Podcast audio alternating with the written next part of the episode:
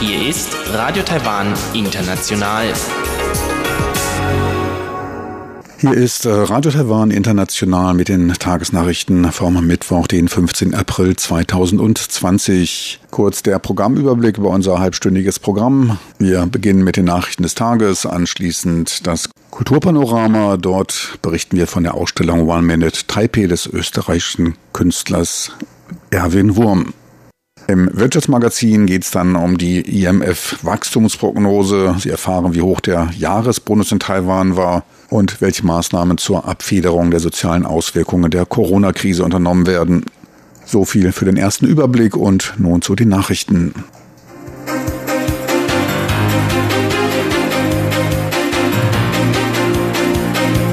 Hier ist Radio Taiwan International mit den Tagesnachrichten vom Mittwoch, den 15. April 2020. Die Schlagzeilen. Außenministerium korrigiert WHO-Stellungnahme zu Taiwan. Zwei neue Covid-19-Fälle bringt ihren Gesamtzahl auf 395. Und verpflichtende Virentests für Einreisende aus Krisengebieten angedacht. Und nun die Meldungen im Einzelnen.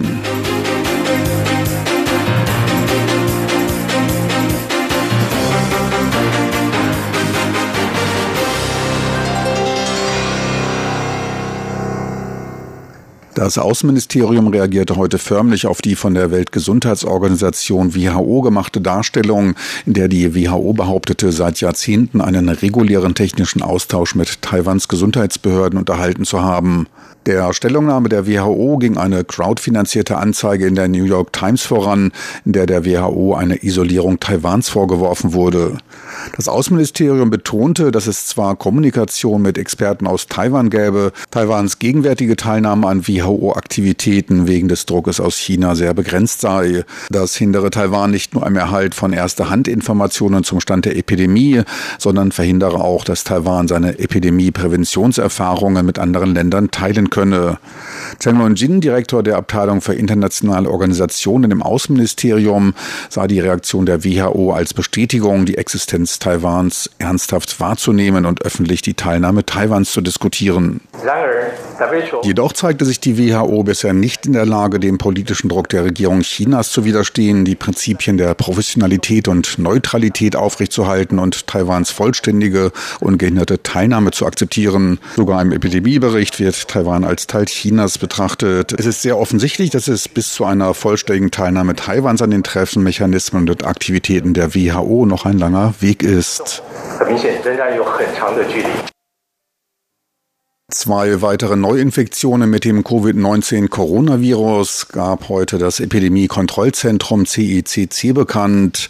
Damit stieg die Gesamtzahl bestätigter Infektionen auf 395. In einem Fall handelt es sich um einen weiteren infizierten Passagier des China Airlines Fluges CI 011, der am 30. März aus New York nach Taiwan kam und in dem mittlerweile zwölf Corona-Infektionen diagnostiziert wurden.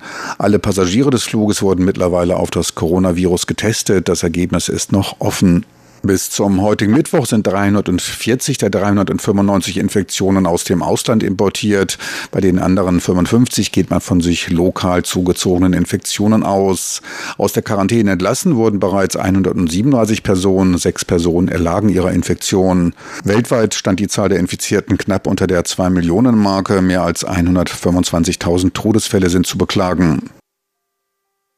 Taiwans Regierung stellt momentan Überlegungen für ein generelles verpflichtendes Testen von Personen, die aus vom Coronavirus Covid-19 infizierten Hochrisikoländern kommen.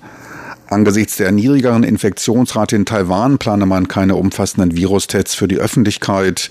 Wegen der höheren Zahl an importierten Infektionsfällen, insbesondere aus den USA und Europa, überprüft das Gesundheitsministerium eine Testpflicht für aus Risikogebieten kommende Heimkehrer. An eine Einführung verbindlicher Tests sei momentan aber noch nicht gedacht. Unter den 14.000 aus den USA zurückgekehrten Personen wurden 26 Infektionen am Flughafen bei der Einreise festgestellt. Bei 29 Personen stellte man zu Hause eine Infektion fest. Weitere 29 wurden später positiv getestet. Vom universellen Testen nehme man Abstand, da dieses nur notwendig sei, wenn sich ein Virus unkontrollierbar in Gemeinden verbreitet habe. Weiterer Nachteil des universellen Testens ist die nachlassende Aufmerksamkeit vor dem Virus in der Öffentlichkeit. Im Falle von falsch negativen Ergebnissen sei dann die Gefahr einer Masseninfektion größer. Zudem liege die maximale Testkapazität in Taiwan bei 3800 Untersuchungen täglich. Gesundheitsminister Chen Shih-chung hält weiter einen bestimmten Grad an Aufmerksamkeit bei der Epidemieprävention für wichtig, da so das Präventionssystem entlastet werde. Das verpflichtende Tragen von Schutzmasken soll ausgedehnt werden. Nachdem das Tragen von Schutzmasken schon bei der Benutzung öffentlicher Transportmittel auf Märkten und Nachtmärkten als auch beim Arztbesuch vorgeschrieben ist, könnte in Kürze die Maskenpflicht auch beim Besuch von Banken eingeführt werden. Die Finanzaufsichtskommission FSC wird daher in dieser Woche der Epidemie-Kommandozentrale CECC einen entsprechenden Vorschlag machen, teilte FSC-Leiter Wellington Gu am heutigen Mittwoch mit. Bisher mussten Masken aus Sicherheit Sicherheitsgründen beim Betreten einer Bank abgelegt werden.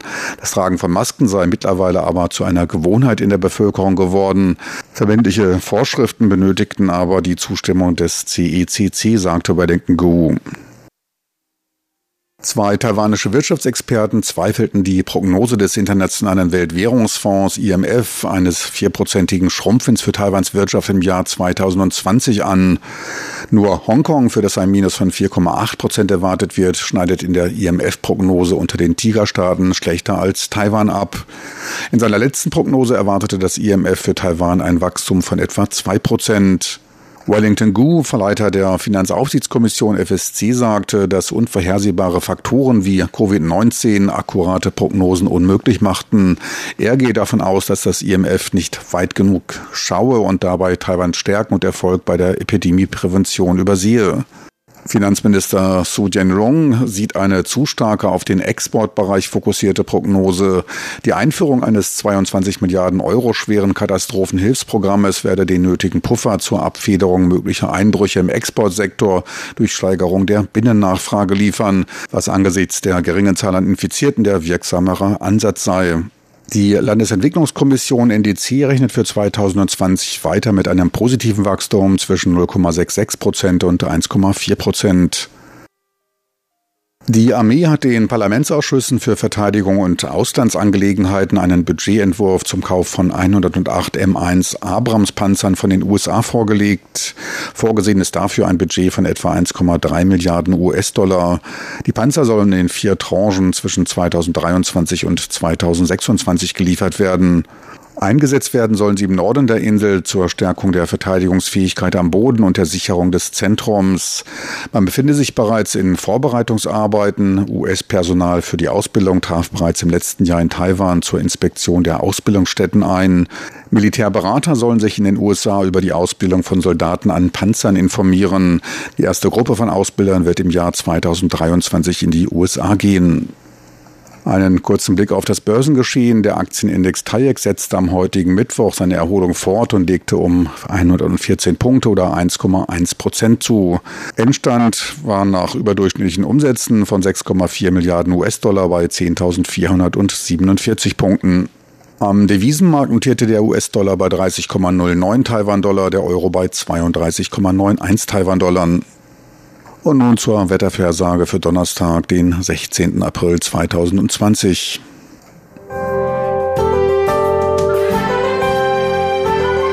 Das Wetter.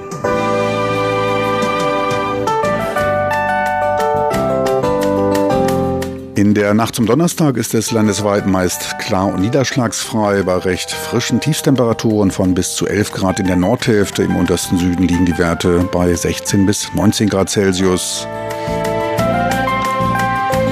Tagsüber dann ist es fast überall sonnig und trocken bei milden 27 Grad im Norden und bis zu 31 Grad im Süden des Landes.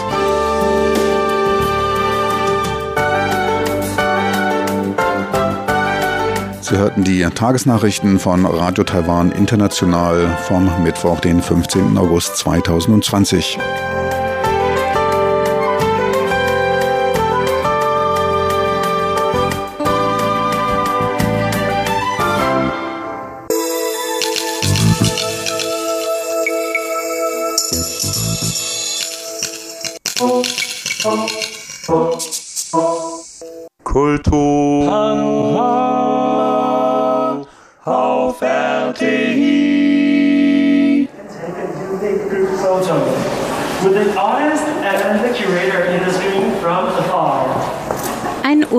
ungewöhnliches Ende einer ungewöhnlichen Pressekonferenz am Städtischen Museum der Schönen Künste, genannt Fine Arts Museum in Taipei.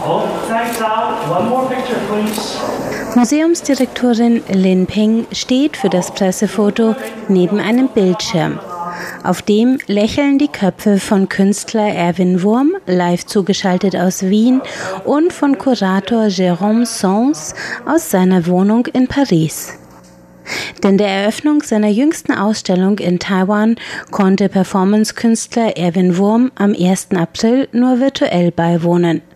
Doch immerhin kam die Ausstellung mit dem Titel One Minute in Taipei überhaupt zustande, trotz Corona. Das findet auch der französische Kurator.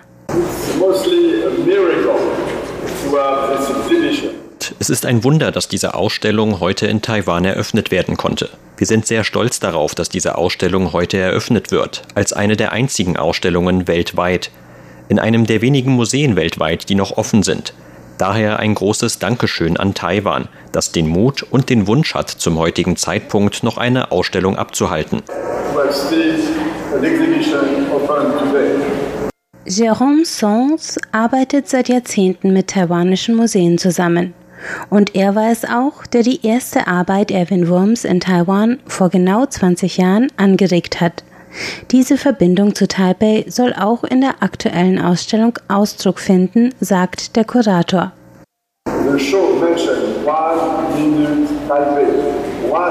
Der Name der Ausstellung lautet One Minute in Taipei. Was bedeutet das? Natürlich ist es ein Verweis auf Erwin Wurms berühmte One Minute Sculptures und das Taipei im Titel ist eine Erinnerung an den Star der Ausstellung. Die Ausstellung könnte nicht an jedem Ort stattfinden. Es sind außergewöhnliche Zeiten. Alle Stücke wurden für Taiwan entworfen und in Taiwan hergestellt. Kein Stück musste antransportiert werden.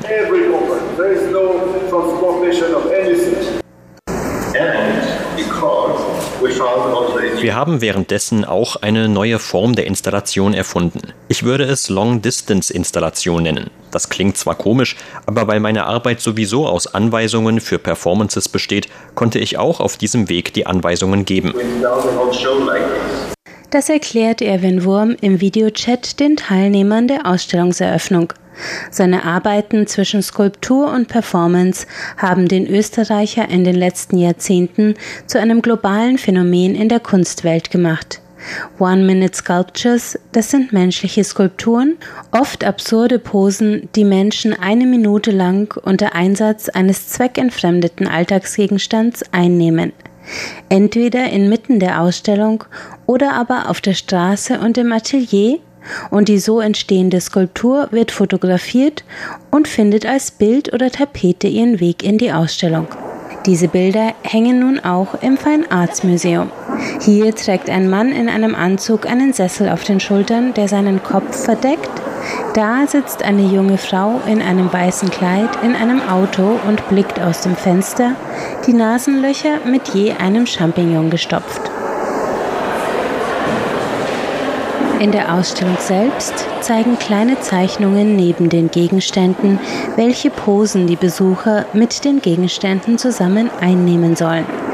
Eine Frau legt sich flach auf einen Teppich aus Tennisbällen auf ein Podest, ein Mann steigt in eine Holzkiste und streckt seine Füße in die Luft, den Deckel auf seinen Fußsohlen balancierend.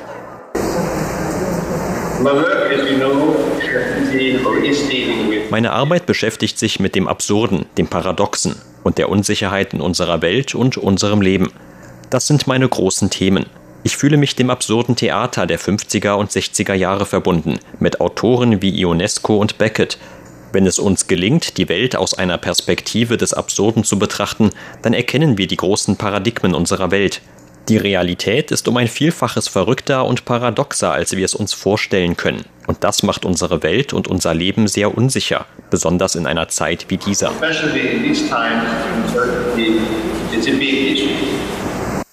Im anderen Teil der Ausstellung stehen sechs bekannte Gebäude aus Taipei, nachgebaut in 1 bis 1,5 Meter Höhe. Gebaut sind sie aus rotbraunem Lehm und vier junge Darstellerinnen und Darsteller sind zur Ausstellungseröffnung in einer monotonen Bewegung auf ihnen zugange.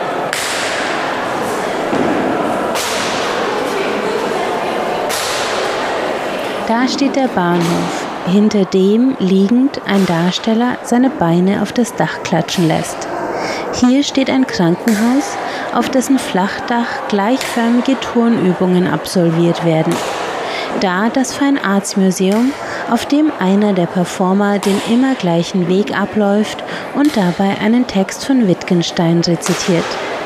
Nach 15 Minuten der immer gleichen Aktionen ist der Lehm verformt, die Dächer und Aufgänge der Miniaturgebäude seltsam abgerundet und eingedellt.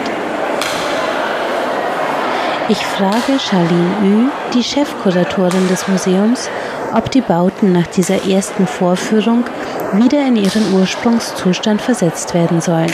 Sie erklärt mir, was es mit dieser Performance auf sich hat. Oh, die Stücke werden so bleiben, sie werden nicht wieder hergerichtet. All diese Skulpturen sind in Taiwan hergestellt worden. Wie auch die Arbeit vor 20 Jahren sollten sie eine starke Verbindung zu Taiwan haben. Deswegen haben wir einige berühmte Gebäude vorgeschlagen, die der Künstler für seine Skulpturen-Performance nutzen könnte. Zu diesen Gebäuden gehört unser Fine Arts Museum, das historische Nordtor Bemen, zwei Taipei Universitäten, der neue Bahnhof Taipei und das Grand Hotel. Die Performance nimmt auch Bezug auf die Gebäude. Wenn die Performer auf der Skulptur herumlaufen oder Kraft einsetzen, um sie zu beschädigen, dann steckt darin auch ein Kommentar, zum Beispiel eine Kritik am Bildungssystem.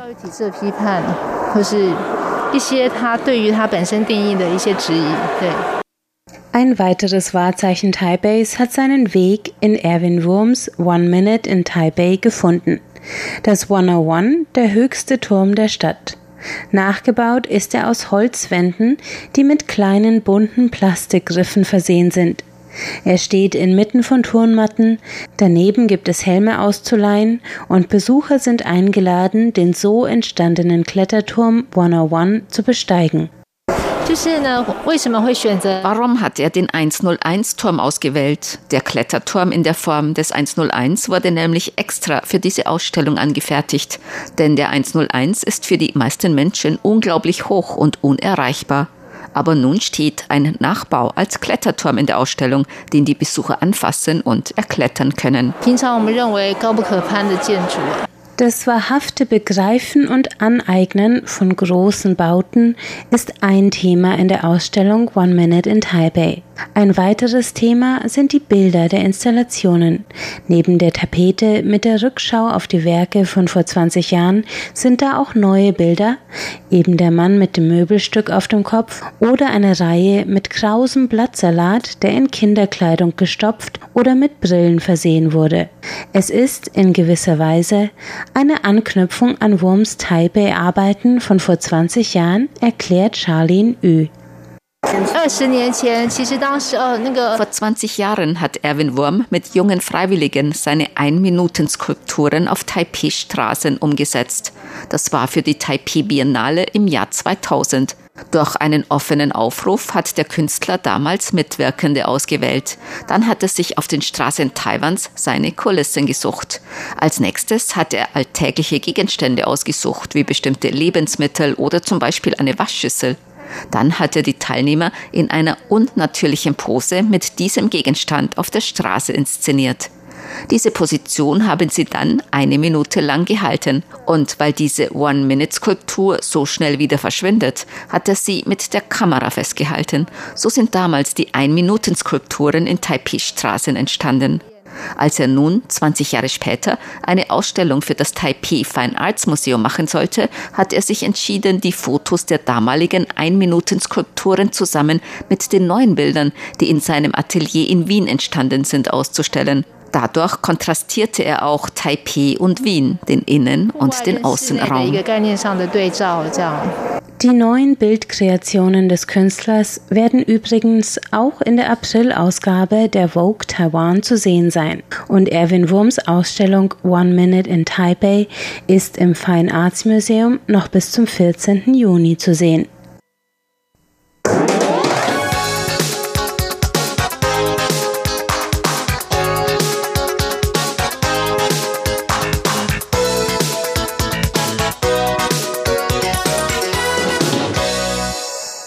Herzlich willkommen beim Wirtschaftsmagazin. Es begrüßt Sie Frank Pewitz. Themen heute die IMF Wachstumsprognose, einmal für die Welt, für Asien und für Taiwan. Ferner erfahren Sie, wie hoch der durchschnittliche Jahresbonus war und mit welchen Maßnahmen Taiwans Regierung die wirtschaftlichen Auswirkungen der Corona-Epidemie für die Schwächeren lindern will. Der Internationale Weltwährungsfonds reduzierte in seinem neuesten Ausblick zur Weltwirtschaft seine Vorhersage des Wirtschaftswachstums für Taiwan wegen des Ausbruchs der Covid-19-Corona-Virus-Pandemie von zwei Prozent auf minus vier Prozent. Für 2021 rechnet man dann mit einer Erholung und einem Wachstum von 3,5 Prozent. Im letzten Jahr wurde noch ein Wachstum von 2,7 Prozent erzielt. Hinsichtlich der Arbeitslosigkeit sagt man einen Anstieg von 3,8 auf 4,4 Prozent voraus. Für 2021 geht man von einer Verbesserung und einer Arbeitslosenquote von 4 Prozent aus.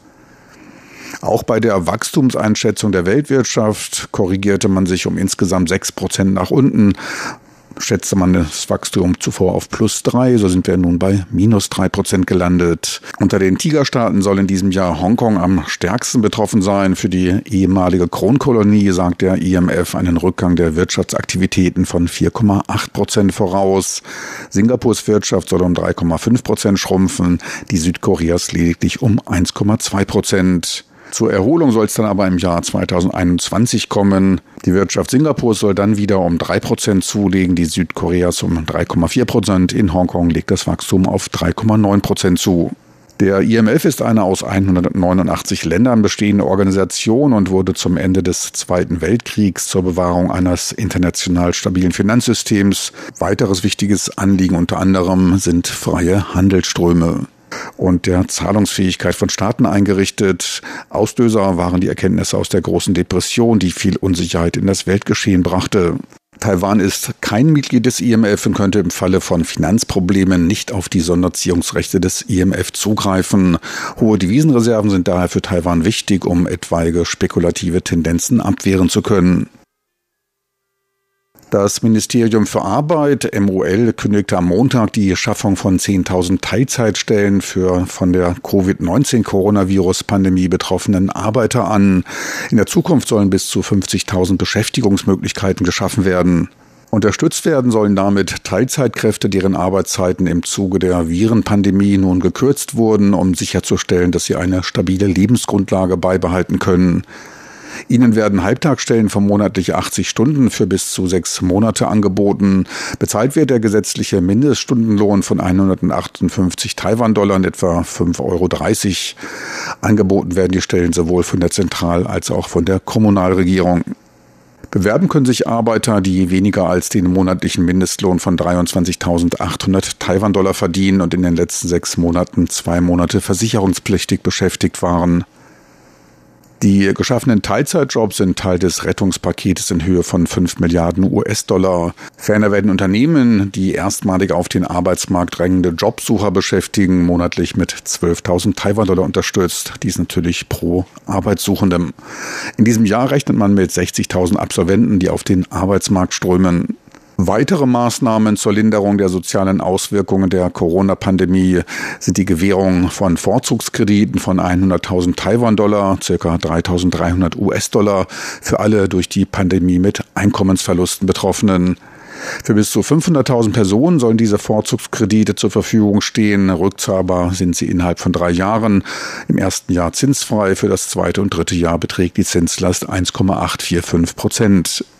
Ferner sollen eine Milliarde US-Dollar zur Unterstützung von 1,3 Millionen Selbstständigen bereitgestellt werden, die weniger als 24.000 Taiwan-Dollar verdienen, also einkommensmäßig unterhalb des Mindestlohnes liegen.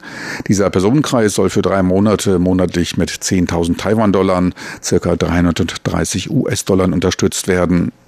Dazu zählen Personen aus dem Beherbergungsbereich, 120.000 an der Zahl, 70.000 Personen aus dem Einzelhandel, 106.000 aus dem Lager- und Logistikgeschäft und 35.000 Personen aus dem künstlerischen und Unterhaltungsbereich.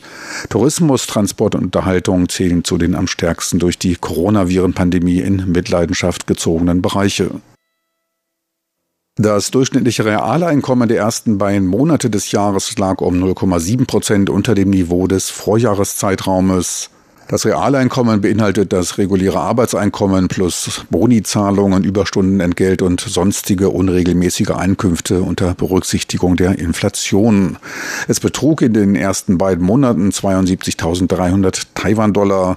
Der Rückgang wurde mit der teils auf den Dezember vorgezogenen Auszahlung des Jahresbonus begründet. An Jahresendboni wurden in diesem Jahr durchschnittlich knapp 70.000 Taiwan-Dollar gezahlt, was einer marginalen Erhöhung zum Vorjahr und circa 1, 1,65 Monatslöhnen entsprach. Der Jahresbonus wird typischerweise kurz vor chinesisch Neujahr zur Zeit der großen Geschenkeinkäufe und roten Umschläge gezahlt.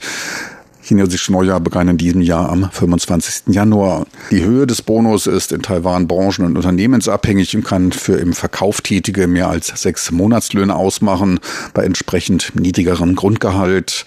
Überdurchschnittliche Jahresboni werden zudem im Versorgungsbereich und der Finanz- und Versicherungsindustrie gezahlt.